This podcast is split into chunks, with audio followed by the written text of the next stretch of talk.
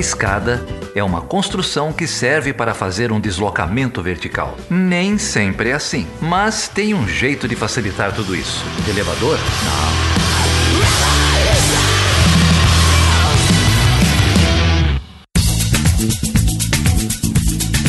Seja bem-vindo e seja bem-vinda a mais uma edição do Chutando a Escada. Eu sou Geraldo Zaran. E eu sou a Débora Prado. E aí, Débora, tudo bem? Então, tô, tô com raiva.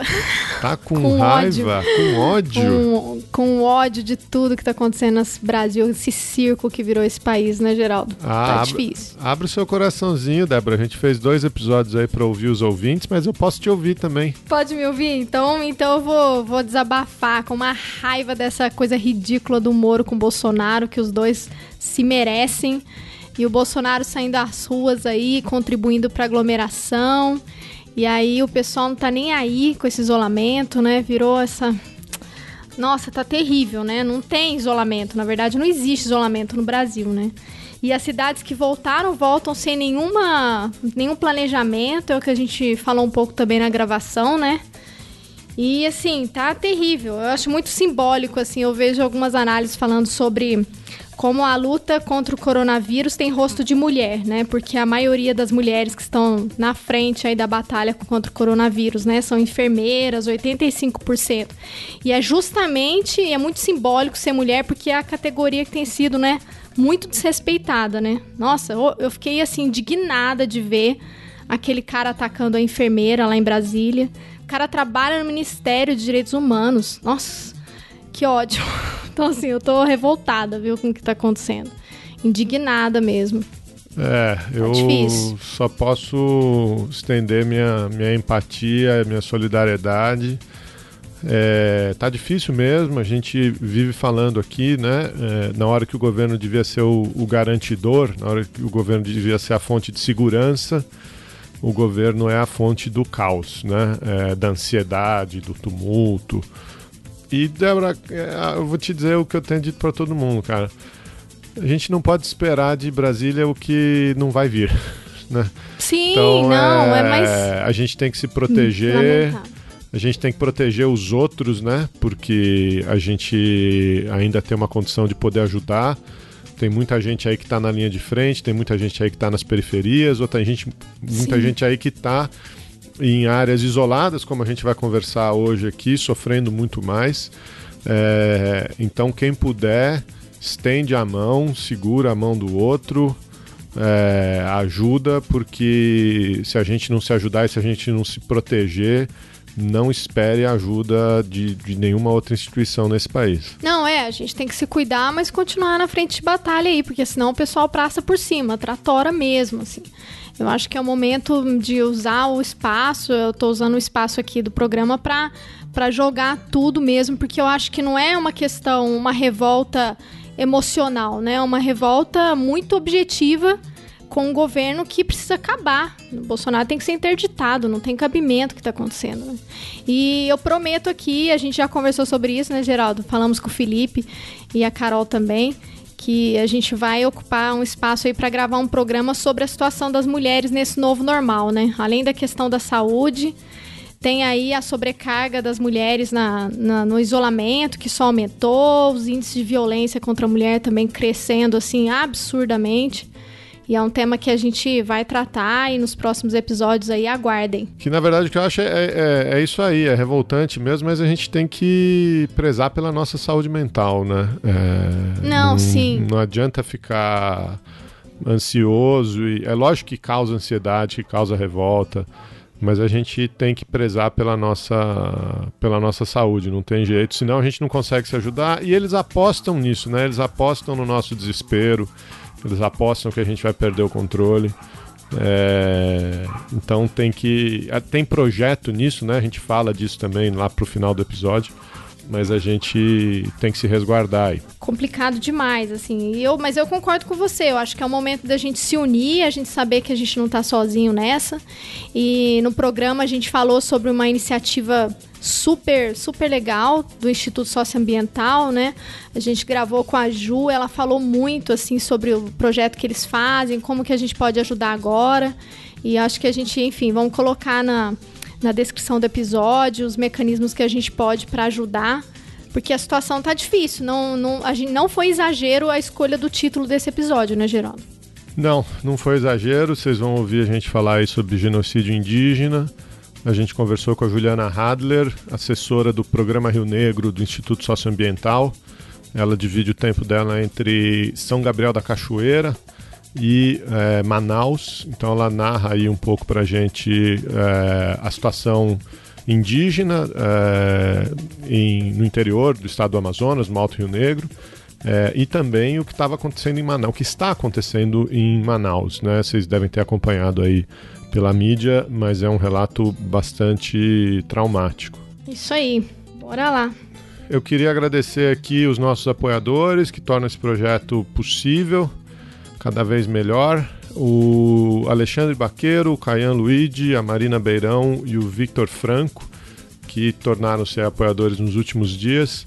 Gente, eu digo sempre, se eu esqueci o nome de alguém, vocês puxem a minha orelha aí nas redes sociais, porque tá rolando muita coisa aqui mas queria agradecer sempre os nossos apoiadores. É, se você quiser fazer parte dessa turma, entra lá no chutandoescada.com.br barra apoio e você pode contribuir aí em um dos nossos três programas de, de apoio, ou no PicPay, ou no Catarse, ou no Patreon. Valeu, gente. Muito obrigada pelo apoio tão importante nesse momento aí que a gente tem passado, né? Que, que é necessário divulgar mais mídias, né, e conversas importantes como essa que nós tivemos com a Ju. É isso aí. Então vamos lá. Começamos chutando escadas já. E aproveitem esse papo com a Juliana Hadler porque tá demais.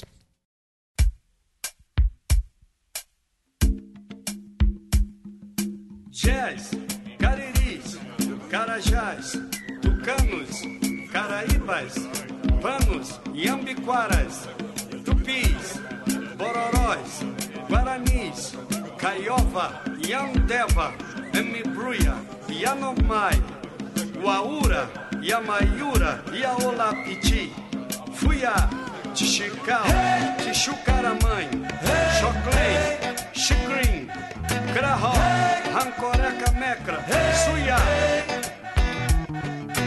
Curumim chama Cunhatã que eu vou contar. Cunhatã chama Curumim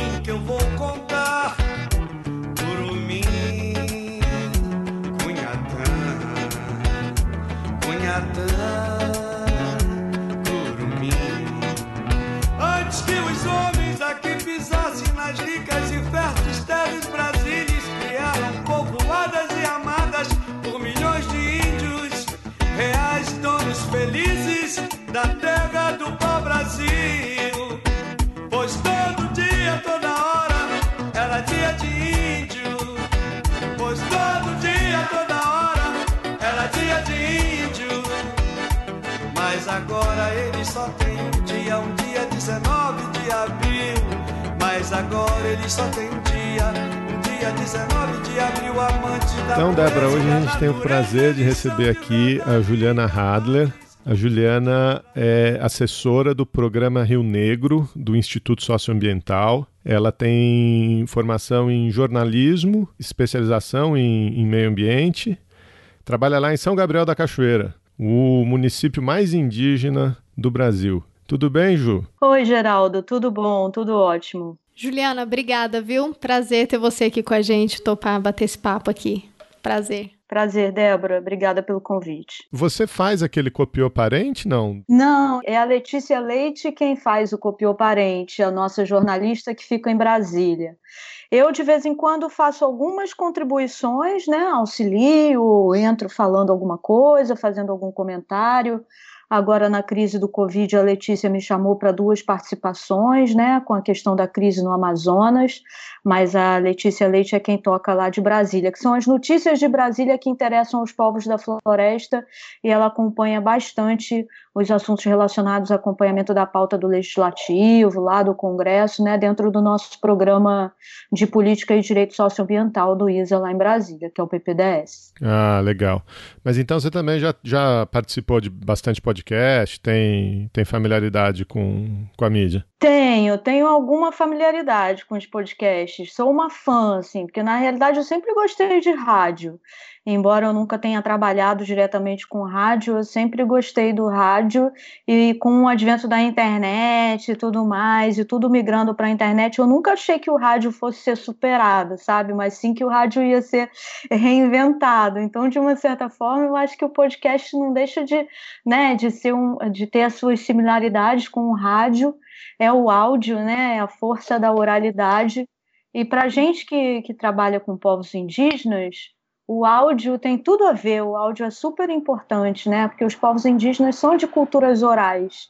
Então, quando eu comecei a trabalhar com o ISA lá no Rio Negro, a gente começou a trabalhar um boletim informativo com os povos indígenas de lá.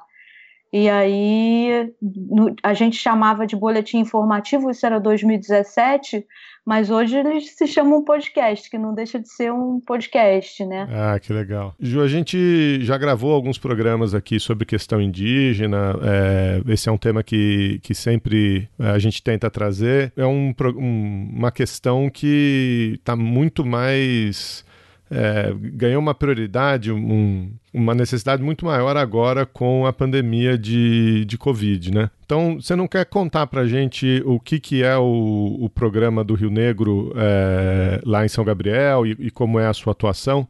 E aí a gente vai avançando para o que, que tem acontecido no, nos últimos meses? Então, o programa Rio Negro faz parte do ISA, do Instituto Socioambiental, que é uma organização não governamental é, o ISA está assediado lá em São Gabriel é, desde os anos 90, né? Um dos nossos sócios fundadores, o antropólogo Beto Ricardo, é, a partir dos anos 80, começou a fazer viagens a São Gabriel da Cachoeira, convidado por lideranças indígenas, que na época já lutavam pela demarcação das terras indígenas do Rio Negro.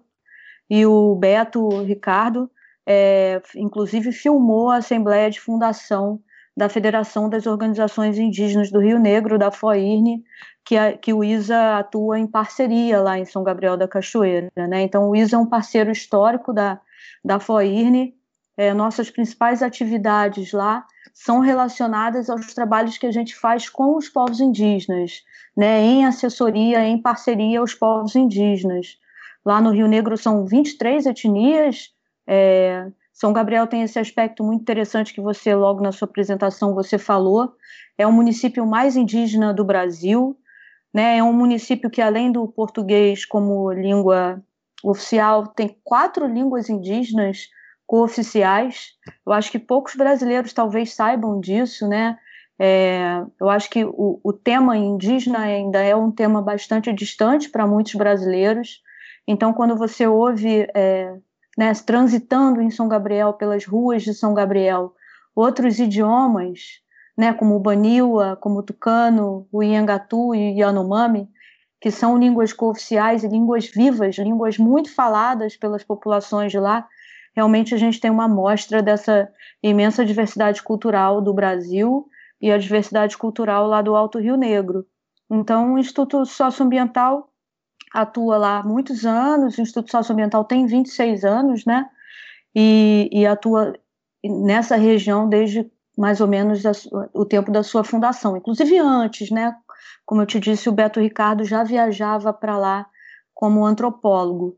É, eu, particularmente, estou lá há três anos, moro em, em São Gabriel, não estou lá nesse momento, porque fui pega no caminho pela Covid-19 e no dia que eu estava entrando no barco para retornar para São Gabriel de uma reunião, o barco já teve a sua viagem interrompida por um decreto estadual e decreto municipal que interrompeu as viagens fluviais para São Gabriel. Aí eu já não pude retornar ao meu posto.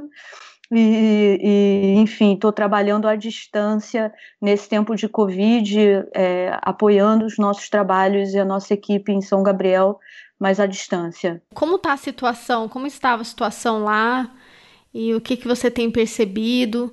Pelo que essa decisão, é, imagino que seja também para proteger a população de lá, né? Quais são os riscos? Você poderia contar para a gente um pouquinho mais sobre como tem sido essa vivência agora em tempos de coronavírus? É, exatamente. Essa, essa decisão, esse decreto municipal, a, a pandemia começou, é, a OMS declarou a pandemia no dia 11 de março, né? E então, logo no dia 18 de março, houve esse decreto é, do município interrompendo as viagens fluviais, já no sentido de tentar isolar São Gabriel. É, São Gabriel, vou, vou abrir um parênteses para fazer uma explicação geográfica, assim, de onde fica São Gabriel da Cachoeira. Fica no Alto Rio Negro, né, na fronteira com a Venezuela e com a Colômbia, numa região conhecida como Cabeça do Cachorro. A distância de São Gabriel para Manaus é cerca de 850 quilômetros em linha reta, né? o, que, o que não é possível fazer uma linha reta né, por, por, pelo Rio. E, e só chega a São Gabriel em viagem aérea ou viagem fluvial. Se você sair de Manaus, você pega um barco que pode demorar três dias, se for esses barcos recreio, barco regional, três dias ou quatro dias subindo o rio, né? Ou uma lancha que chama uma lancha expressa, vai levar um dia, ou uma viagem de avião que vai levar duas horas. Né? Então já é um município bastante distante, bastante, bastante afastado e com dificuldades é, é, relacionadas à infraestrutura, por exemplo, de telecomunicações, tem uma internet ainda bastante precária, uma situação complicada em relação à geração de energia.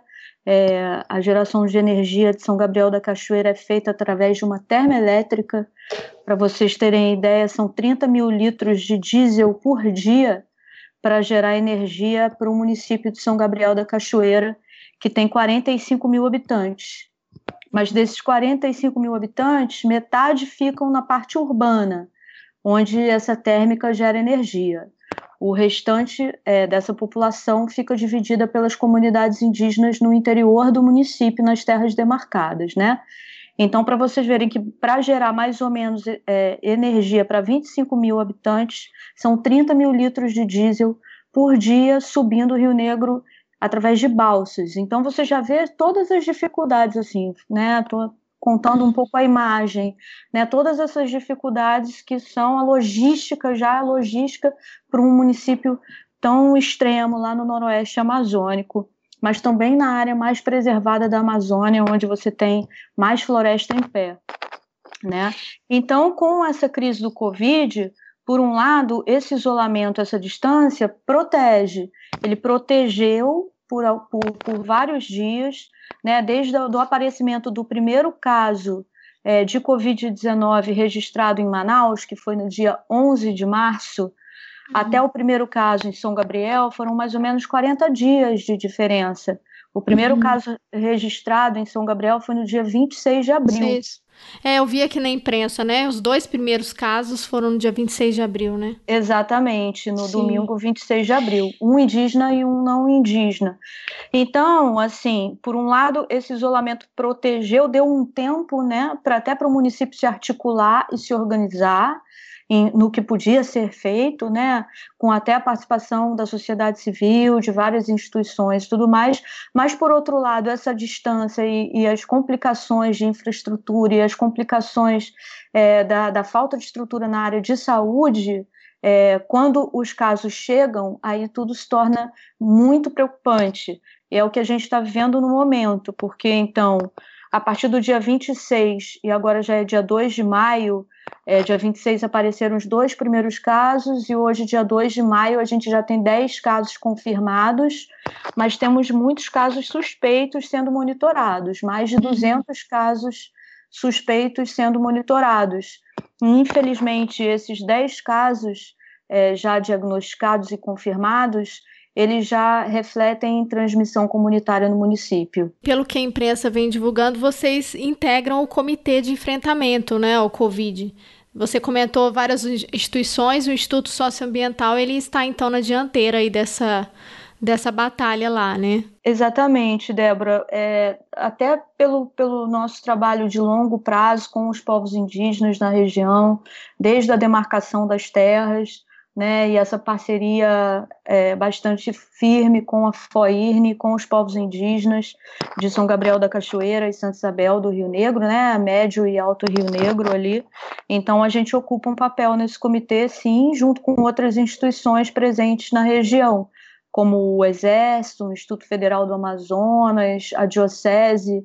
Em São Gabriel tem um bispo da Igreja Católica, católica baseada, baseado lá, né, que é o Dom Edson Damian. É, ele integra esse comitê, assim como o general do Exército Brasileiro, lá da 2 Brigada de Infantaria de Selva, também integra e outras instituições presentes, a UEA, a Universidade do Estado do Amazonas, a Prefeitura e todas as suas secretarias, a própria FOIRN, que eu já mencionei. Então, é, um, é, um, é a Marinha Brasileira, então é um, é um esforço coletivo, interinstitucional, para tentar fazer, organizar uma, uma gestão dessa crise do Covid-19 em São Gabriel da Cachoeira, com esse recorte muito específico para a situação indígena. Né? 90% da população de São Gabriel é indígena, pertencente a uma dessas 23 etnias. Você tem aí uma vulnerabilidade muito grande dos povos indígenas para doenças respiratórias, né? Então você já tem uma questão é, da, imunológica relacionada a isso, né, de falta muitas vezes de contato com esses, com esses vírus que circulam, embora no caso o Covid-19 seja um vírus que todos nós não estávamos em contato com ele, né, todos nós estamos também é, tendo contato com ele pela primeira vez agora, mas existe um fator é, de maior vulnerabilidade dos povos indígenas, e os médicos confirmam isso, profissionais da indígena confirmam isso, ponto de atenção também é que muitas vezes a saúde indígena, sobretudo na Amazônia, a saúde do, do povo indígena já é mais fragilizado. Por exemplo, uma questão preocupante em São Gabriel para a gente, a malária. Né? São Gabriel, nos últimos dois anos, foi o município campeão em malária no Brasil, com mais casos de malária no Brasil. Então, é, é, é uma constante pessoas narrarem de terem duas, três, cinco malárias por ano. Né? E a malária, como vocês devem saber, assim, ela vai prejudicando o seu organismo, ela vai, te, vai deixar o seu organismo mais enfraquecido, né? seu sistema hepático mais enfraquecido. Então, pessoas que já têm quadros, por exemplo, de malária, elas já ficam mais vulneráveis, né? Assim como pessoas que têm problemas de diabetes ou de hipertensão, obesidade, né, a gente já vê também que acabam virando grupo de risco. Então, de uma certa forma, os povos indígenas, é, é a gente pode afirmar sem exagero que é um grupo de risco e está entre os mais vulneráveis à situação da pandemia do Covid-19. Tem um estudo bastante interessante de uma demógrafa chamada Marta Azevedo, ela é da Unicamp, ela também faz parte do Conselho de Gestão Estratégica do Programa Rio Negro do ISA, e nesse estudo dela, recentemente publicado pela imprensa, ela aponta o DICEI, que é o Distrito Sanitário Especial de Saúde Indígena do Alto Rio Negro, que cuida da saúde indígena na região, como sendo o DICEI mais vulnerável à pandemia, junto com o DICEI Yanomami. Então lá a gente tem exatamente esses dois DICEIs. A gente tem o DICEI Alto Rio Negro, cuidando dos, né, dos povos indígenas do Rio Negro, e o DICEI Yanomami cuidando dos Yanomami que estão ali no aqui no, no, Amazonas, né, e também é, integrado com o Sei Yanomami lá de Roraima, já que a terra indígena é, Yanomami pega um pedaço do Amazonas e de Roraima. Então são justamente os dois de seis apontados nesse estudo da professora Marta como sendo os mais vulneráveis são os que estão lá na região da cabeça do cachorro.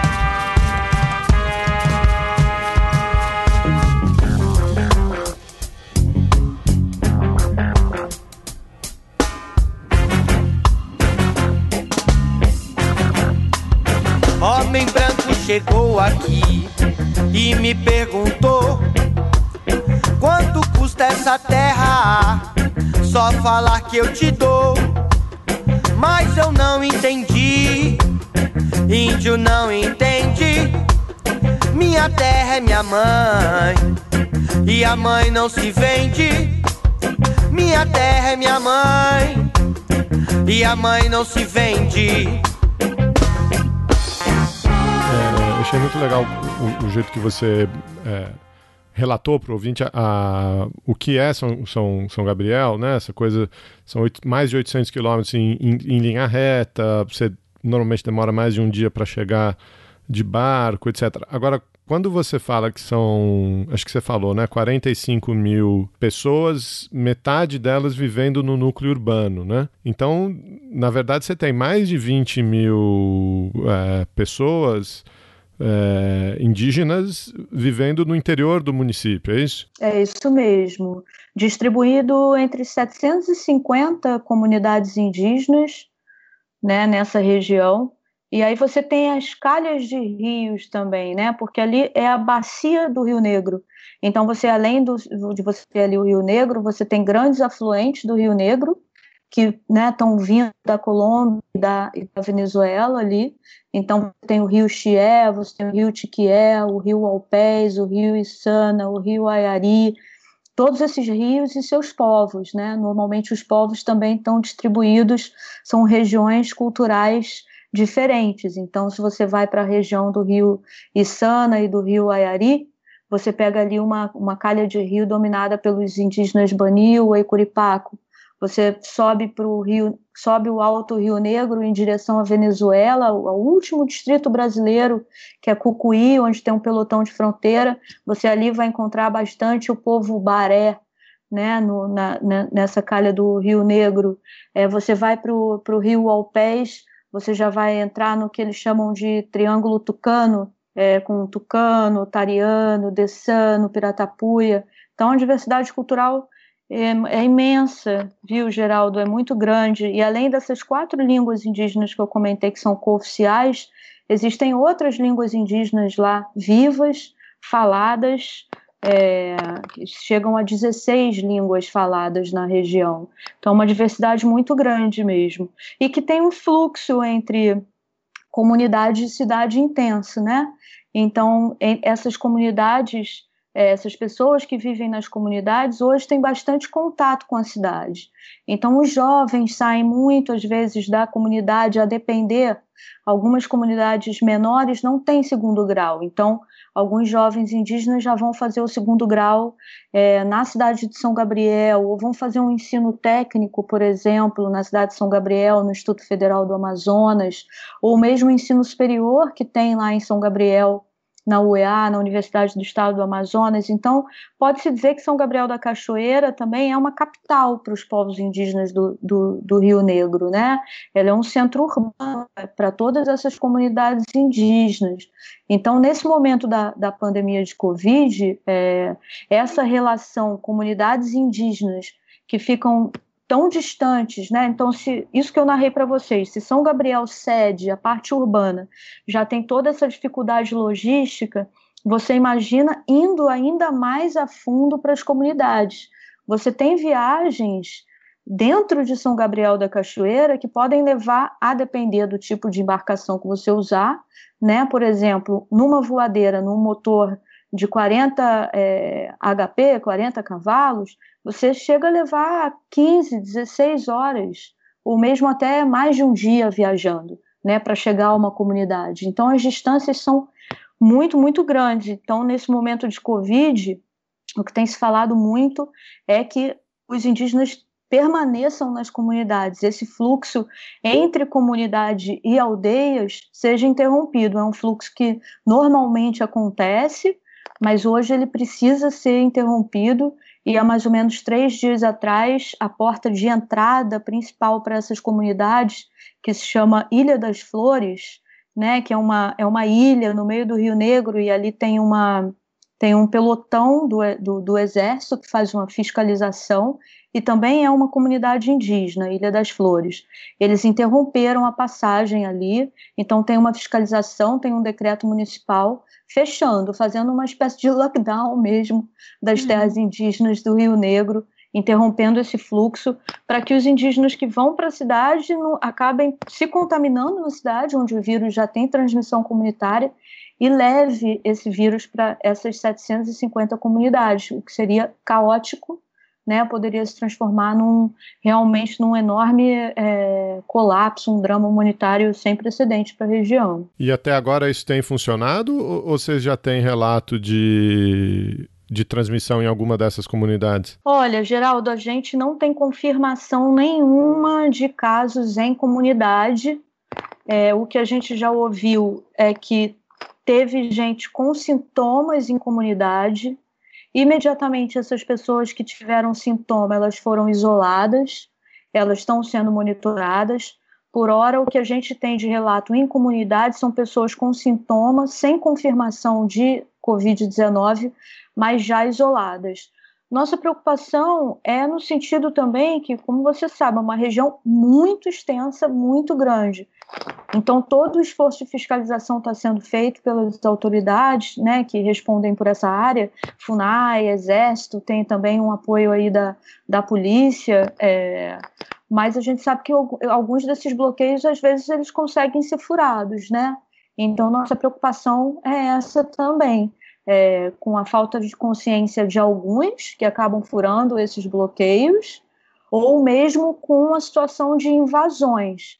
É, São Gabriel da Cachoeira não sofre o que sofre, por exemplo, a terra indígena Yanomami em Roraima, com a invasão garimpeira de cerca de 20 mil garimpeiros dentro da terra indígena Yanomami, uma situação extremamente grave. São Gabriel não sofre isso, mas São Gabriel tem tem tido alguns problemas com invasões e hoje mesmo teve uma questão em Ilha das Flores com narcotraficante passando por ali, teve um conflito com o exército e inclusive um soldado do exército brasileiro faleceu é, com a própria brigada confirmando a morte dele e soltando comunicado para a imprensa.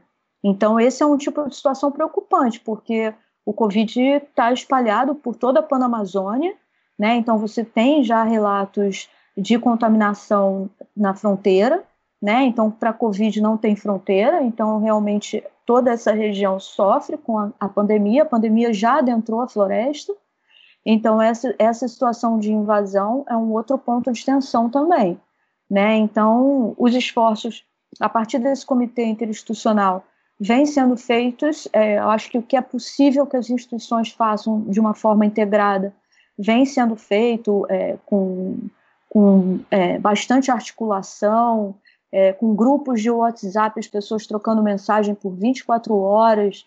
É até bonito de se ver né, a capacidade de, de, de, de trabalhar conjuntamente, de ser solidário num momento como esse, mas a gente sabe que nem tudo funciona perfeitamente, ainda mais numa situação de um, de um lugar tão grande, né? É, São Gabriel da Cachoeira, em extensão territorial, é o terceiro maior município do Brasil, só perdendo para Altamira e para Barcelos. Coisa, hein, Ju? E, e eu, acho, eu acho ótimo esse tipo de conversa porque a gente não tem noção, né? É, o nosso ouvinte não, não tem noção é, do que, que é essa realidade, né? É, de imaginar esses milhares de quilômetros de floresta, de rio, é, comunidades. Você está falando em 700 comunidades só em São Gabriel, 750 né? comunidades indígenas. É, a gente abrange também o município de Santa Isabel do Rio Negro e algumas comunidades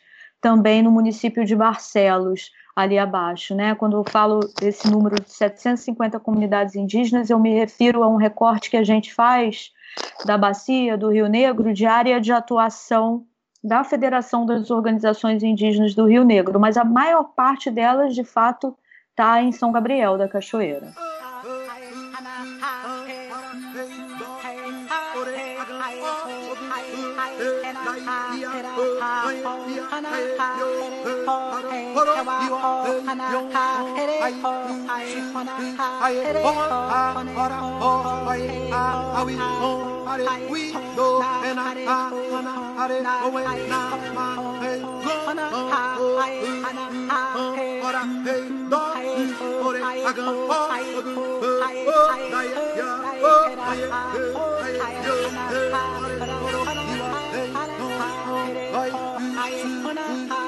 Oh, hora fire how we go are we go and I and I are home na ma hai go oh, oh, oh, para teo do ore aga o agu o o dai dia o hai ye hai do te are you are hey yo hai hai ho para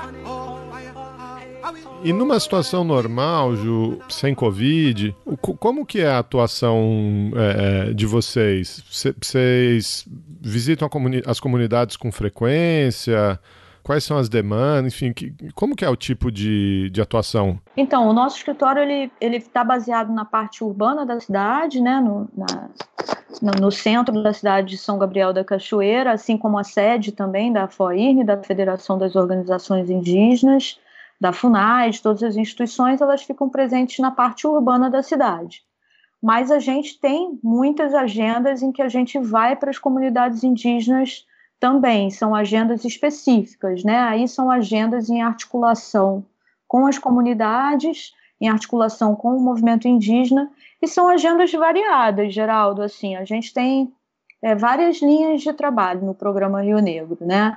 É, eu, por exemplo, trabalho com a área de comunicação, alguma coisa também relacionada a relações institucionais do próprio ISA na, na região, trabalhos de advocacy também, é, e especificamente junto aos povos indígenas faço um trabalho de comunicação integrado com a FOIRN, é, formando uma rede de comunicadores indígenas, tem cerca de 20 participantes, é, indígenas de 10 etnias diferentes lá da região, e a gente vem fazendo um processo de formação dessa rede com oficinas anuais, né, em que a gente vai trabalhando é, a, a, área de fotografia, de vídeo, de produção de, de áudios. Então, por exemplo, essa rede produz desde 2017 um podcast também, que está inclusive no, no Spotify, embora lá em São Gabriel esse podcast seja bastante espalhado através do WhatsApp, né? É, ele se chama Wayuri. Então, parte da nossa atuação hoje se dá fortemente com a questão do fortalecimento da comunicação indígena. É um ponto bastante importante. É, outra, outra área também são pesquisas interculturais, então o ISA por muitos anos trabalhou em assessoria à FOIRN na questão da educação escolar indígena, com pesquisas interculturais, com, com criação de materiais educativos nas, nas línguas indígenas, né? Porque depois da demarcação das terras indígenas do Rio Negro, é, houve, na realidade, um fortalecimento, uma busca dos povos indígenas da região em fortalecer o seu território e a sua cultura, né? É, então, com isso, começou a haver uma demanda para o próprio ISEM trabalhar é, educação escolar indígena, fortalecendo as línguas. Então, trabalhar com linguistas para que essas línguas que estão né, baseadas na oralidade também possam ter uma grafia né, e livros impressos nas línguas. Então, a assessoria do ISA também caminhou para esse lado de educação. Depois também alternativas econômicas, né? Então, com a terra demarcada, é, não só você ter né, a, o, a sua subsistência, né, a agricultura para sua subsistência, a pescaria, o peixe, mas um artesanato, por exemplo, tão bonito como o artesanato dos povos indígenas do Rio Negro, também começou a ser visto como uma possibilidade alternativa econômica para a manutenção dessas pessoas nos seus territórios, né, para que elas tenham também uma fonte de renda para comprar artigos que elas né, não têm dentro da terra indígena, que elas não produzem dentro da terra indígena. Então, o ISA também começou a ser chamado para trabalhar com esses produtos, que a gente chama de produtos da floresta. Né? Então, o artesanato, a cerâmica é, da região, uma cerâmica muito bonita, uma cerâmica milenar. Né? Você escava é, no Rio Negro, você cava um pouquinho, várias comunidades, você acha cacos de cerâmicas né, de, de, de antigos povos que, que, que, moraram lá, né? E, enfim, se tem registros de ocupação desses povos originários do Rio Negro de 3 a 4 mil anos, né? Então já se acha cacos dessa cerâmica lá. Então a cerâmica até hoje é produzida e é uma fonte de renda também.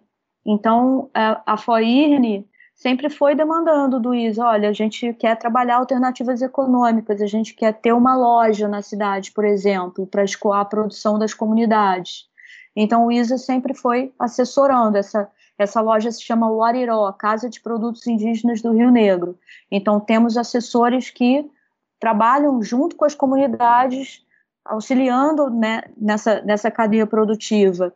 A gente tem um case de sucesso no Rio Negro, eu não sei se vocês já ouviram falar na pimenta baniwa, né, que é uma pimenta que já é vendida em vários supermercados do Brasil, inclusive no Pão de Açúcar. Né, ela é exportada também para alguns países, para os Estados Unidos, para a França. É uma pimenta que está tá aí na mesa de grandes restaurantes grandes chefes, a Bela Gil, o Alex Atala e tudo mais. E essa pimenta também foi um trabalho que a gente construiu junto com o povo Baniwa, né, com a associação do povo Baniwa, que é a OIB, Organização Indígena da Bacia do Içana, junto com a FOIRN, uma rede de casas de pimenta localizadas, essas casas de pimenta, elas ficam localizadas nas comunidades. Então, a pimenta que já fazia parte da dieta dos povos indígenas do Rio Negro, né, e, e ela já também, o jeito de fazer essa pimenta, de secar, de moer, né, e de, e de conservar essa pimenta moída e seca, acabou podendo também virar um produto que hoje é comercializado nos mercados e valorizado, inclusive é, no Dia da Mulher, né, que passou agora no dia 8 de março, a campanha do Pão de Açúcar foi valorizando as mulheres Baniwa, as agricultoras do povo Baniwa, que são grandes responsáveis pela cadeia produtiva da pimenta, porque são elas as agricultoras que cultivam essa pimenta e a domesticação dessa pimenta, o trabalho delas com essa pimenta, é um trabalho que né, vem de milênios e milênios de, de, de melhoramento genético né, e de diversidade genética dessa pimenta. Então, é um blend de pimentas, são várias pimentas de várias cores, é muito bonito ver uma roça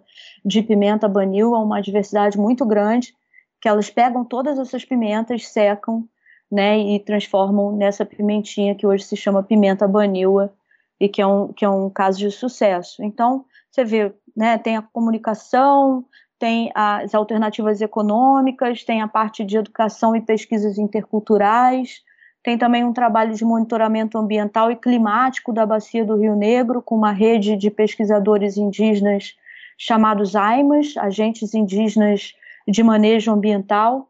Eles trabalham integrados também com a gente, com pesquisadores no Instituto Socioambiental, normalmente biólogos, antropólogos, geógrafos, né, que fazem um monitoramento da bacia é, a partir da observação indígena né, dos fenômenos climáticos e ambientais dessa bacia, fazendo relatos diários do comportamento é, da natureza né, e do comportamento do rio, por exemplo, da, das revoadas de insetos é, e de aves, é, se o rio está subindo, se o rio está descendo, é, se a época de chuva está chegando no momento certo. Então, num cenário de é, mudanças climáticas, a observação indígena, que, né, que tem uma percepção muito apurada e um conhecimento é, ancestral de como funcionam os ciclos ambientais daquela região, quando a gente começa a dialogar com esse conhecimento, juntando também o que é conhecimento científico com esse conhecimento indígena,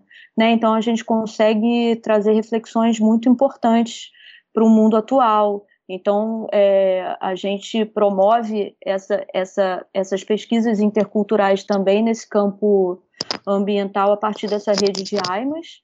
Eles produzem estudos constantemente e uma revista chamada Aru, que é uma revista semestral. Aru, inclusive, é um fenômeno climático lá na bacia do Rio Negro. É, os índios chamam de Aru é, uma frente fria que sobe o rio. E tem vários mitos, inclusive, sobre o Aru. E nessa revista, que inclusive pode ser encontrada no site do ISA, é, tem várias pesquisas que são é, produzidas por essa rede de agentes indígenas de manejo ambiental. Também trabalhamos na parte de, de, de, de gestão territorial, né, apoio aos povos indígenas na produção dos seus planos de gestão territorial e ambiental, né, que é uma política do próprio Estado brasileiro, a partir da, da, da, Política Nacional de Gestão Territorial e Ambiental em Terras Indígenas, cada terra indígena produz o seu PGTA, como é chamada, a sigla, né? E então o ISA assessorou os povos indígenas a construírem esses planos de gestão e no momento está assessorando também os povos indígenas a construir os seus protocolos de consulta, que são documentos que os povos indígenas é, possuem para dizer à sociedade não indígena como eles querem ser consultados em casos, é, por exemplo, de situações em que se queira ter um empreendimento na sua terra. Né? Então, eles vão dizer para o empresário ou para o Estado ou para a instituição que queira trabalhar com eles no território deles, como eles querem ser consultados, como o procedimento deve se dar.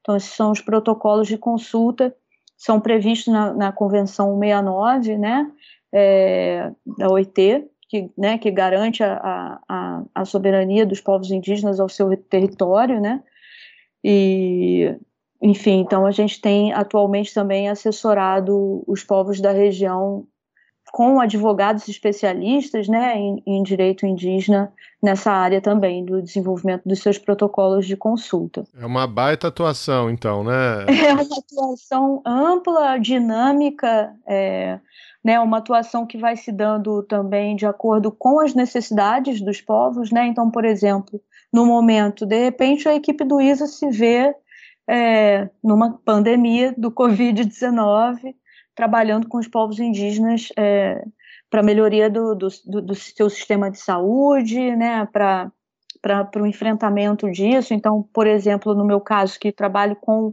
muito com a comunicação, né, então, de repente, é fazer um baita de um plano de comunicação de emergência disso, né, a comunicação tanto para dentro do território, pensando a comunicação da Covid-19 para os povos, né, e também a comunicação para fora, né, a, a importância de se informar o que está acontecendo é, nesses lugares mais distantes das grandes metrópoles do Brasil e principalmente para as pessoas mais vulneráveis, como os povos indígenas.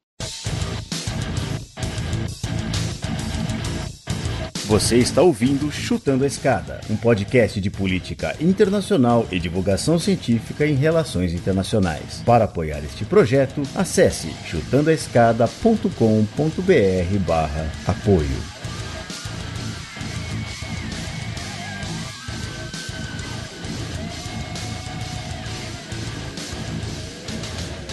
Ô, Juliana, eu, eu tive olhando no seu Twitter e eu vi algumas informações assim que eu gostaria de saber de você, assim, como tem sido o trabalho que vocês têm feito com as mulheres indígenas.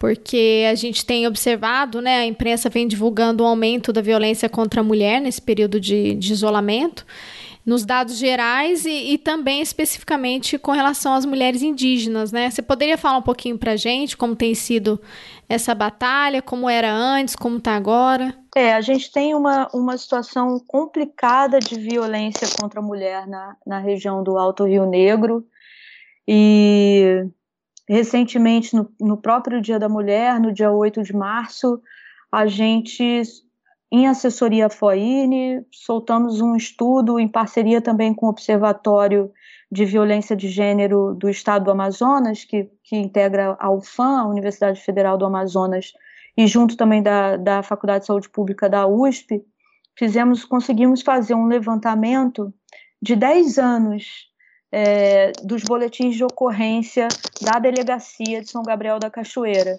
Então, nesse levantamento, a antropóloga Flávia, da, desse Observatório de Violência de Gênero da UFAM, verificou que não houve nem um dia, durante 10 anos, que não houvesse um registro de violência contra a mulher em São Gabriel da Cachoeira. Então, a gente, no dia 8, no, no, último dia 8 de março, a gente soltou né, um material sobre isso, fizemos um alerta é, sobre isso. As mulheres indígenas da FOIRNE, porque a FOIRNE tem um departamento de mulheres indígenas, comandado pela Elisângela Baré, pela Janete Alves, do povo de Sana. Aliás, seria muito interessante se um dia vocês pudessem fazer um podcast com elas, né, com outras lideranças indígenas lá do Rio Negro também, para que eles contem um pouco para vocês como é que é o universo indígena e o trabalho deles lá no, no Rio Negro, né? E, e a Janete e a Elisângela fizeram, organizaram uma grande manifestação no centro de São Gabriel, na cidade de São Gabriel, para soltar esses dados, né, que foram dados é, bastante assustadores. Você pensar que durante 10 anos não teve nem um dia de paz, nem um dia que não houvesse um registro. É, infelizmente, a gente vê isso com muita preocupação, né? Chama a atenção é, da gente a questão do preconceito, né? Também a gente sabe que, em parte, a violência contra a mulher indígena ela não vem somente, né? Do seu, da sua própria cultura ali, dos seus próprios companheiros, né? maridos e, e, enfim, irmãos. É, ela é uma violência que, ela, que, ela, que elas sofrem também de agentes externos, né? Então você tem uma violência ligada também ao preconceito. E isso é, é bastante grave. E as mulheres indígenas vêm fazendo um trabalho importante de chamar atenção para isso, embora delicado, né, porque isso as expõe. Vocês imaginam que em situações, é, vocês sabem, né, que no Brasil ambientalistas, jornalistas, militantes, normalmente são alvo de perseguição. O Brasil é o país que mais mata ambientalista no mundo, né? Então, você ser uma mulher indígena, você lutar contra o preconceito, você lutar contra o feminicídio, né? É, não é fácil. Exige bastante coragem, porque, como eu falei, esse, essa violência ela não se dá somente por seus companheiros, mas ela se dá também por agentes externos. Então, é uma situação complexa. É, foi muito importante nesse trabalho contar com a parceria da delegada da, do município, da delegada Grace Jardim, da Polícia Civil. Faz toda a diferença ser uma delegada mulher, uma delegada sensível à situação da mulher, sensível à situação da mulher indígena. Né? Se nós, mulheres, já sofremos preconceito, já sofremos com questões né, de, de, violência, de feminicídio, de ganharmos menos, termos mais horas de trabalho, de falta de reconhecimento na sociedade. Para a mulher indígena, tudo isso é, ganha um contraste muito mais forte, assim, né? Então, foi muito importante a parceria da delegada Grace. Esse trabalho ele está só começando, viu, Débora? É um trabalho é, de longo prazo que a gente está fazendo. O ISA também assessora o Departamento de Mulheres nesse, nesse trabalho, né, em apoio aí a elas contra a violência. Então, esse foi um primeiro passo, a gente ter esse diagnóstico, ter esse levantamento estatístico, né, desses boletins de ocorrência.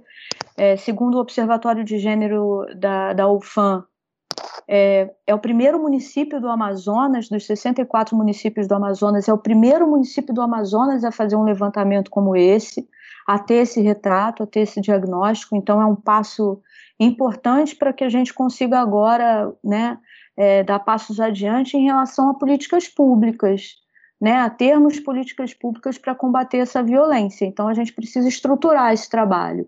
Né? A gente também não pode deixar essas lideranças é, numa situação vulnerável, deixar tudo com elas, né, que elas combatam essa violência por elas mesmas. Então a gente agora precisa ter uma resposta do Estado também, que políticas públicas cheguem a São Gabriel em apoio a essas mulheres. É, a gente toda essa agenda ficou bastante prejudicada com a questão da pandemia. A gente não sabe agora quando vamos conseguir fazer, mas tínhamos previsto no nosso planejamento do ano a formação de promotoras legais indígenas, né, um trabalho que vem sendo feito em, outro, em outras regiões do Brasil, não com mulheres indígenas, mas com outras mulheres, né, é, de, de formação de promotoras legais populares. Isso vem dando muito certo né? Pode se trabalhar aí no, na, na, criação de redes de acolhimento, redes de proteção. Então a gente acredita muito nesse tipo de resposta comunitária, né? De que as pessoas se organizando, a própria sociedade civil se organizando, também pode se dar é, ter soluções bastante interessantes para esse problema. Então a gente ia começar esse movimento de formação. O primeiro grupo de mulheres indígenas é, faria uma formação é, em promotoras legais populares, mas por hora esse trabalho está adiado por conta da Covid-19, que não podemos juntar um monte de gente. Mas é um trabalho que a gente está começando e, de fato, você chamou atenção para uma coisa importante, que é a violência contra a mulher. Elas são umas batalhadoras, elas, inclusive, agora lançaram uma campanha é, para arrecadação de fundos para ajudar as comunidades indígenas a passar por esse isolamento, né? Então, uma das dificuldades é cumprir o isolamento. É, muitas vezes, nas comunidades, alguns produtos precisam ser comprados na cidade, e com a recomendação de isolamento e com esse decreto que eu contei para vocês, que não permite entrada e saída do território, então as comunidades precisam realmente receber algumas doações por meio dos seus parceiros aí, né? Que vão fazer as dedetizações, a limpeza dos kits que vão chegar até essas comunidades como o Exército, a FUNAI, tudo em parceria com outras instituições que estão dentro do comitê. Então, elas criaram uma campanha que se chama Rio Negro Nós Cuidamos, está online essa campanha no momento, fazendo arrecadação de fundos, é, tanto um depósito direto no, no fundo FOIRN, no fundo da Federação das Organizações Indígenas, como também via PayPal. Então, são mulheres muito articuladas, batalhadoras, que estão aí trabalhando por direitos no Alto Rio Negro. Eu só queria fazer uma pergunta antes, que tem a ver com isso, Geraldo, sobre São Gabriel, que é a questão da, da se vocês têm um hospital de campanha lá, porque a UTI mais próxima é Manaus que são os 850 quilômetros, mais de 800 quilômetros, né? Não tem UTI em Manaus. Como faz? Como que tem sido feito com as pessoas que ficam doentes lá em São Gabriel? Antes de você falar mais sobre, sobre Manaus. Exatamente, essa é a nossa grande preocupação, porque com o sistema de saúde de Manaus colapsado e o único local de todo o Amazonas que tem leito de UTI é, é em Manaus, São Gabriel não tem leito de UTI. O que São Gabriel tem são sete respiradores no único hospital da cidade, que é o HGU, Hospital de Guarnição, hospital administrado pelo Exército. Lá tem sete respiradores. Cinco desses respiradores, pelas informações que a gente tem, normalmente ficam já em uso por, doença, por pacientes crônicos de doenças respiratórias. Outros dois respiradores, então, estão disponíveis para pessoas é, com com síndrome respiratória grave, Covid e tudo mais. Então, assim, é, é extremamente preocupante. São Gabriel não tem estrutura para cuidar dos pacientes em quadro grave de Covid-19. Né? Então, nem a própria Secretaria Municipal de Saúde na parte urbana e também nem o DICEI Alto Rio Negro e o DICEI Anomami na região de terra indígena conseguem é, tratar de pacientes de alta complexidade. Então, hoje se fala na transferência desses doentes para a capital, mas a capital tem um sistema de saúde colapsado. Então, realmente, a, a solução que a gente vê é um hospital de campanha. Até o momento, a gente não tem a confirmação, Débora, da, da montagem desse hospital de campanha. É, movimentos fortes para que isso aconteça têm sido feitos, né? Conversas nesse sentido, de busca de parcerias e conversas para que isso ocorra o mais rápido possível, tem sido feito, mas a gente ainda não tem a confirmação de um hospital de campanha em São Gabriel da Cachoeira. Hoje foi destinada uma UBS no município, uma UBS no bairro do Areal, no município, para receber somente pacientes com, com sintomas de Covid-19 Hoje, é, no dia 2 de maio, sábado, foi o dia que eu considero mais tenso nessa pandemia da Covid em São Gabriel da Cachoeira, porque começaram a aparecer mais casos de pessoas com sintomas, né, e pessoas que, infelizmente, gente que faleceu em casa com síndrome respiratória aguda e que ainda precisamos de confirmação do exame dessas pessoas. Então, um quadro que pode se agravar muito nos próximos dias. Então, conversas emergenciais estão sendo feitas para se tentar uma infraestrutura urgente para São Gabriel da Cachoeira. É, tem uma notícia também de que Manaus é, teria 60 leitos dentro de um hospital de campanha específico para povos indígenas, já que o estado do Amazonas é um estado que, né, que possui é, uma grande população indígena mas até o momento a gente não tem a confirmação do funcionamento desses leitos específicos para os povos indígenas. Inclusive, os povos indígenas que estão em Manaus estão numa situação muito, muito preocupante mesmo no, no momento. Então, isso que você coloca, Débora, de fato é muito grave, por isso eu dizia inicialmente do estudo da, da professora é, Marta Azevedo em relação ao alto nível de vulnerabilidade né, da região da cabeça do cachorro no caso da pandemia do Covid-19, né, pela distância. É uma distância muito grande, então você remover um paciente grave é, como a gente tem ouvido na, nos relatos, muitas vezes, quando o quadro se agrava, o tempo que se tem para se entubar um paciente é, é, muito curto, né? A falta de ar é muito aguda, muito intensa. Então, é, é muito preocupante. Tudo o que a gente está vendo, de fato, é muito preocupante. E ainda mais no caso das populações indígenas, como a gente tem conversado aqui, né? Eu tive, eu li, eu, acho que foi hoje que a imprensa lançou lá que o Sebastião Salgado vai fazer uma campanha e ele chama de genocídio indígena, né? O, o fato do, do, desmonte que já tem acontecido no governo com relação ao FUNAI. Mas se isso, se esse contágio se espalhar, né, a tendência de ter infecção respiratória e não ter um atendimento é muito grave, né? É muito grave. É, essa palavra genocídio realmente acaba se aplicando, né? Porque pode se haver um extermínio em massa. Né? Então, povos indígenas inteiros, aldeias inteiras foram dizimadas por epidemias de varíola, de sarampo, de outras gripes. O Alto Rio Negro mesmo, no século XVII, no século XVIII, teve epidemias de sarampo, de varíola. Né? Então, é, o Sebastião Salgado teve no ano passado, lá em São Gabriel da Cachoeira, é, ele fez imagens muito bonitas na região do Pico da Neblina, é, com os Yanomami, ele conhece lá a região, ele tem estado muito próximo dos povos indígenas, fez uma série bonita e importante para o jornal Folha de São Paulo recentemente. Então, o Sebastião Salgado, ele, o que ele fala, de fato, é, é isso mesmo, assim, existe esse risco, e quando você vê, por exemplo, no caso da terra indígena Yanomami, com essa invasão garimpeira, com todos esses garimpeiros entrando no território, como é que você controla né, a, a situação de contato entre esses invasores e, e os Yanomami. Né, os Yanomami já passaram por outras epidemias, já passaram por muitos riscos de extinção. Né, então é, é, muito grave, é muito sério e muito triste tudo isso que a gente está vendo, porque de fato existe um descaso.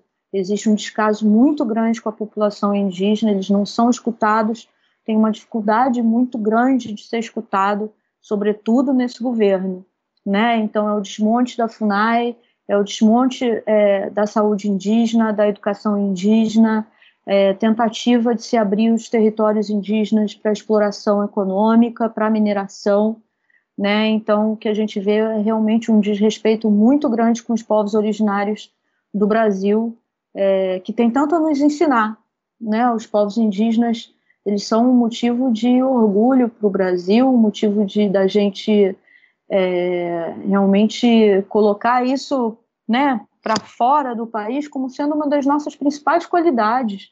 Né? Um país com o maior número de povos isolados do mundo, com mais de 300 povos indígenas, com várias línguas faladas. Quer dizer, a diversidade cultural do país, a gente devia se orgulhar disso e proteger os povos indígenas e trabalhar junto com eles e favorecê-los e não mastigá-los e, e, enfim, colocá-los em situações de risco, como, como esse governo vem colocando desde o início. O Jair Bolsonaro fala, né, promessa de campanha dele, não demarcar nem um centímetro de terra indígena durante a sua gestão. É muito triste a gente ver uma situação como essa, né, de tamanha injustiça com os povos originários do Brasil. Então, o Sebastião Salgado usa bem essa palavra genocídio.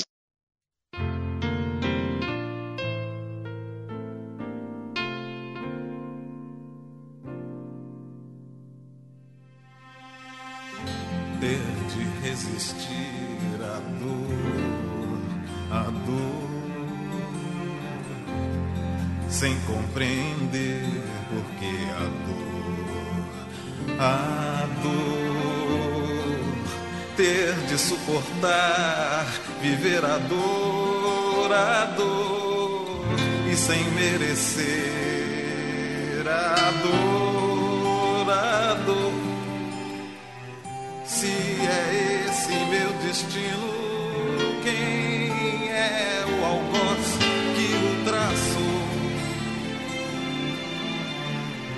Quem me contaminou? Quem me doou a dor? Ju, eu queria te perguntar um pouco também sobre Manaus, né? É, você contou pra gente que você foi presa na pandemia ou, ou ficou ilhada, né? É, você, é, pelo que entendi, você estava em Manaus por uma reunião, não conseguiu voltar para para São Gabriel e ficou, você ficou um tempo ali, né? E a gente sabe que Manaus é, tem a, a, mídia tem noticiado que foi um dos primeiros é, casos de colapso do sistema de saúde. Enfim, a gente tem acompanhado é, notícias terríveis, trágicas, né? É, queria que você contasse um, um pouquinho para a gente, se puder, como é que foi essa, essa experiência lá, o que, que você pôde apurar, enfim. Eu passei praticamente 45 dias isolada no, no escritório que o ISA tem em Manaus, no centro de Manaus, muito perto ali do, do teatro de Manaus, aquele teatro muito bonito na parte central da, da cidade. E, e, lá fiquei. Ficou eu e a, e a, advogada do programa Rio Negro, a Renata. Nós duas ficamos lá por 45 dias e trabalhamos né, à distância com a nossa equipe, eu já fazendo parte desse comitê de enfrentamento ao Covid-19 no Rio Negro, então sempre em articulações na internet e tudo mais, apoiando lá o Rio Negro e acompanhando de perto a tragédia de Manaus. Né? Então, realmente foi galopante o que aconteceu em Manaus, Geraldo, foi muito assustador, porque do primeiro caso até os 5.300, mais ou menos, casos que eu acho que deve estar hoje. Pelo menos ontem eram 5.254 casos, eu não vi o número de hoje, mas podemos dizer aí 5.200 casos. Foi muito rápido o avanço, é impressionante esse avanço. E aí vem tudo à mostra, né? Toda a desigualdade no nosso país vem à mostra, toda a falta de investimento em saúde, também toda a falta de investimento em saneamento, vem tudo, porque aí pegou uma época de chuvas em Manaus, um dos pontos que tem, tem, tem sido colocado aí com uma possibilidade dessa transmissão muito veloz do vírus em Manaus foi um, um certo fator climático favorável a essa transmissão. Outro ponto também importante foi que as pessoas demoraram a aderir ao isolamento em Manaus. Então, por um bom tempo, o vírus ficou circulando, né? Então, pessoas, provavelmente pessoas assintomáticas circulando. Então, essa falta de reação rápida para se fazer o isolamento. E aí as mensagens, é, infelizmente, do presidente da República também perturbaram muito né, que as pessoas realmente acreditassem na necessidade desse isolamento, na gravidade da pandemia. Ainda tinham muitas mensagens é, com ruído. Né? Gente, eu lembro de estar em Manaus e muita gente falar assim: não, a gente aqui no norte, aqui é muito quente, a gente não precisa se preocupar com o coronavírus, ele só sobrevive em climas mais frios, aqui não vai pegar. Né? Então, tinha muita informação como essa, as pessoas realmente não acreditando que o vírus se espalharia. É, então, quando a situação foi ficando mais séria, é que houve um esforço maior pelo isolamento, mas aí a transmissão já era comunitária e descontrolada, e já não se tinha mais controle, e aí foi muito rápido o colapso da saúde por essa insuficiência de leitos, já tinha havido a interiorização do vírus, então o vírus já estava passeando pelos barcos recreio que estavam indo para todos os municípios do interior. Então, rapidamente contaminou lá, por exemplo, os povos indígenas no Alto Rio Solimões, onde a, situação está muito crítica, bem mais crítica até do que no Rio Negro. Então, daí foi realmente uma escalada para uma verdadeira tragédia, em que a gente vê o Arthur Vigílio, o prefeito de Manaus, chorar né? Já chorou é, uma vez ontem numa entrevista que ele deu para a CNN, pedindo ajuda global dos líderes mundiais para Manaus, já que Manaus é essa capital da floresta amazônica, é, tem essa, essa, todos esses serviços florestais prestados pelo estado do Amazonas com suas florestas preservadas ao mundo no equilíbrio climático e tudo mais, ele fazendo um apelo aos líderes mundiais que ajudem a crise de Manaus. Né? Então é, é muito triste ver o que está acontecendo com Manaus. E quando eu estava lá, estava já acompanhando o que estava acontecendo no Equador, em Guayaquil, e a gente vendo o que estava se dando em Manaus, já prevendo que Manaus seguia o mesmo roteiro de Guayaquil. Infelizmente, é exatamente o mesmo roteiro, porque aí é, o sistema funerário também entrou em colapso. É, vocês devem ter visto as cenas dos enterros coletivos, das covas coletivas. Não se consegue mais chegar a tempo para buscar os corpos nas casas das pessoas então corpos ficam por mais de 20 horas nas, suas, nas casas. É, um indígena da etnia ticuna esses dias teve que ser tirado da sua rede, da sua casa e colocado na igreja do bairro até que o resgate aparecesse. Né? Então é muito triste a gente ver uh, as populações, a população de Manaus passando por isso e sem conseguir o atendimento é, próprio para né, esse drama que já é um drama muito grande, que afetou vários lugares do mundo, mas em, né, tem faces mais dramáticas em alguns locais e eu acho que Manaus protagoniza talvez as, uma delas, né, das faces mais dramáticas da Covid-19. Aí. E sem, olha, sem uma perspectiva eu não consigo é, falar para vocês numa possibilidade de uma perspectiva é, de melhora, infelizmente. É, pelo que eu tenho conversado com especialistas, o pico ainda não chegou, ele se dá em meados de maio, para o Amazonas também, e o que a gente vê é realmente ainda com bastante dificuldade de se ter uma gestão dessa crise, né? E cada vez mais profissionais de saúde doentes e uma incapacidade do, de se ter uma resposta na velocidade que é necessária. Né? Então é, é, grave a situação de Manaus e, e ter permanecido lá foi, foi realmente é, bastante tenso, mas ao mesmo tempo possibilitou que a gente conseguisse articular várias situações e, e monitorar e apoiar os povos indígenas é, também é, em Manaus. Principalmente levando informações, né? Nesse momento, é, o mundo se vira para Manaus, então a transparência, você levar informações, você falar dos povos indígenas, você falar da, da, dessas casas de apoio, da casai, das casais, da casa do índio que fica na cidade, sendo um foco de contaminação, tudo isso é, é importante que esteja sendo dito e debatido na sociedade, né? Combater a invisibilidade também nesse momento é, é muito importante. A imprensa toda tem noticiado, né? Noticiado o que está acontecendo em Manaus, e aí você comentou, teve a, a Folha é, fez esse levantamento sobre São Gabriel da Cachoeira, quando teve o primeiro caso. É, no El País tem várias, tem entrevistas com médicas, que, com a médica que trabalha lá sem parar e diz que as pessoas estão morrendo sozinhas em casa porque não tem atendimento. O prefeito, você falou dele, eu assisti, foi muito triste, ele foi muito crítico, né? Ele bateu bastante no Bolsonaro, né? Ele atribuiu muito a, a posição e a conduta dele para o que está acontecendo lá, das pessoas não respeitarem a quarentena. E, e, ele fez depoimentos muito fortes. Agora, uma coisa que me chocou foi agora, essa semana. Parece que tem, o pessoal tem divulgado na imprensa é que, que Manaus vai voltar à reabertura do comércio. Aí eu falei, gente, Exatamente, fazendo um plano para o retorno. Inacreditável.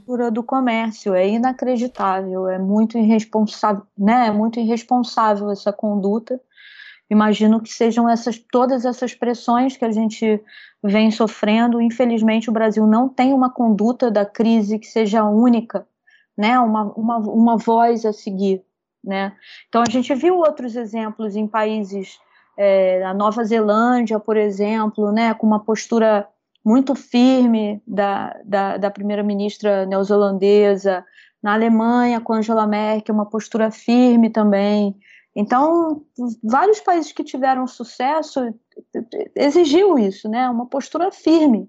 Infelizmente, no Brasil, a gente tem todas essas mensagens do presidente indo para a rua, com todas essas falas dele, é, é, minimizando a pandemia e, e desrespeitando a dor dos brasileiros, das famílias. É muito triste ver um presidente que desrespeita a dor das famílias. É, a gente que, que é da, né, que lida com as comunidades diretamente, que está com o pé no chão, a gente está falando todos os dias com pessoas que estão enterrando né, os, seus, os seus familiares, os seus amigos, as pessoas próximas. Né, e, e a maior parte delas hoje enterrando pessoas que não conseguiram atendimento. Então é muito é, horrível a gente ter um presidente da República que questiona é, as autoridades médicas, questiona a ciência, né, de, defende essa volta é, do comércio, essa volta à normalidade, quando a gente sabe que não tem normalidade ainda, não é possível voltar à normalidade. Nenhuma economia sobrevive né, a uma sociedade que as pessoas não têm segurança não têm saúde, não, vão, não vai ter como essas pessoas é, saírem, nem vai ter como também fazer o tal do isolamento vertical. Uma pessoa que sai porque é jovem, não é grupo de risco, que pode trabalhar ou pode estudar, e ao retornar para casa ela contamina as outras pessoas que são grupo de risco. A gente sabe disso. É muito difícil manter o distanciamento social, ainda mais falando de grande parcela da população brasileira que vive em situações nem sempre tão adequadas assim, né? Com casas muito pequenas, muitas vezes com casas de um cômodo só, com situações sanitárias muito precárias.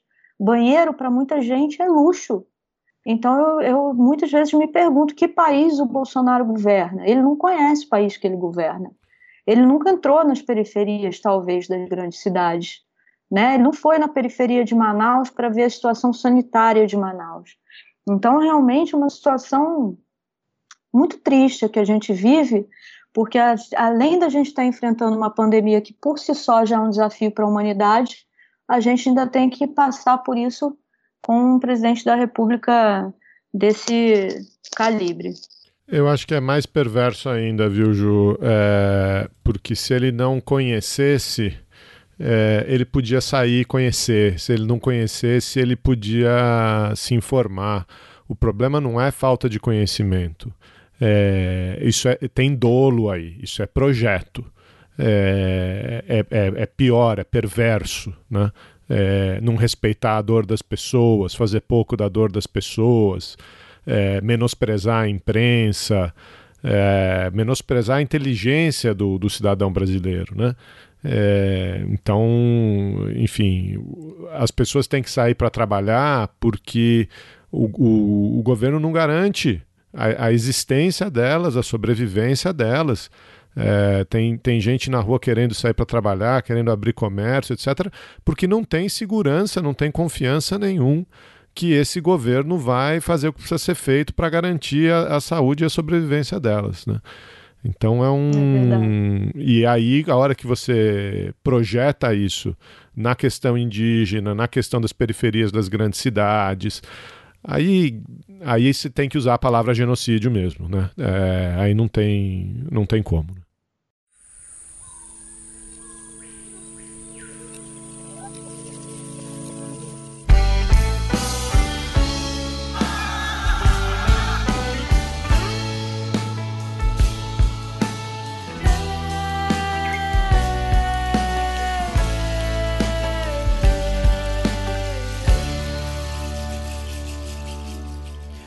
Que depois de mais de cinco séculos e de N ciclos de etnogenocídio, o índio vive meio a mil flagelos, já tendo sido morto e renascido, tal como o povo cadiveu e o Panará. Demarcação já, demarcação já. Já que diversos povos vêm sendo atacados sem vir a ver a terra demarcada, a começar pela primeira no Brasil, que o branco invadiu já na chegada, a do Tupinambá, Demarcação já. Demarcação já.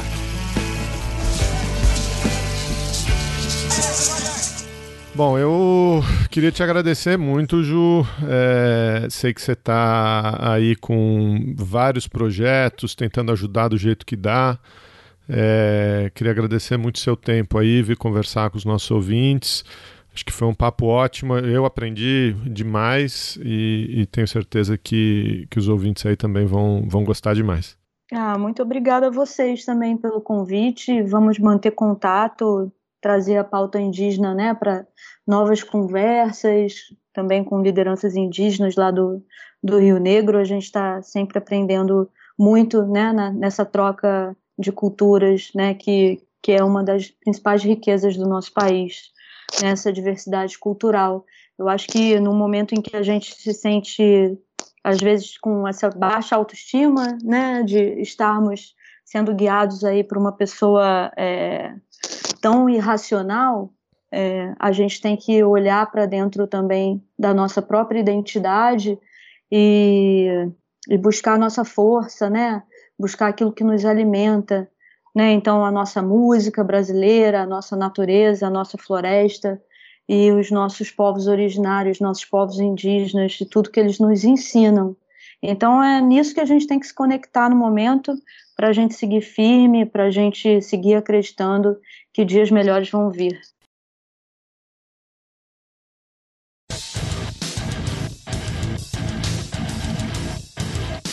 Você acabou de ouvir mais um episódio do Chutando a Escada. Para saber mais, acesse chutandoaescada.com.br barra apoio.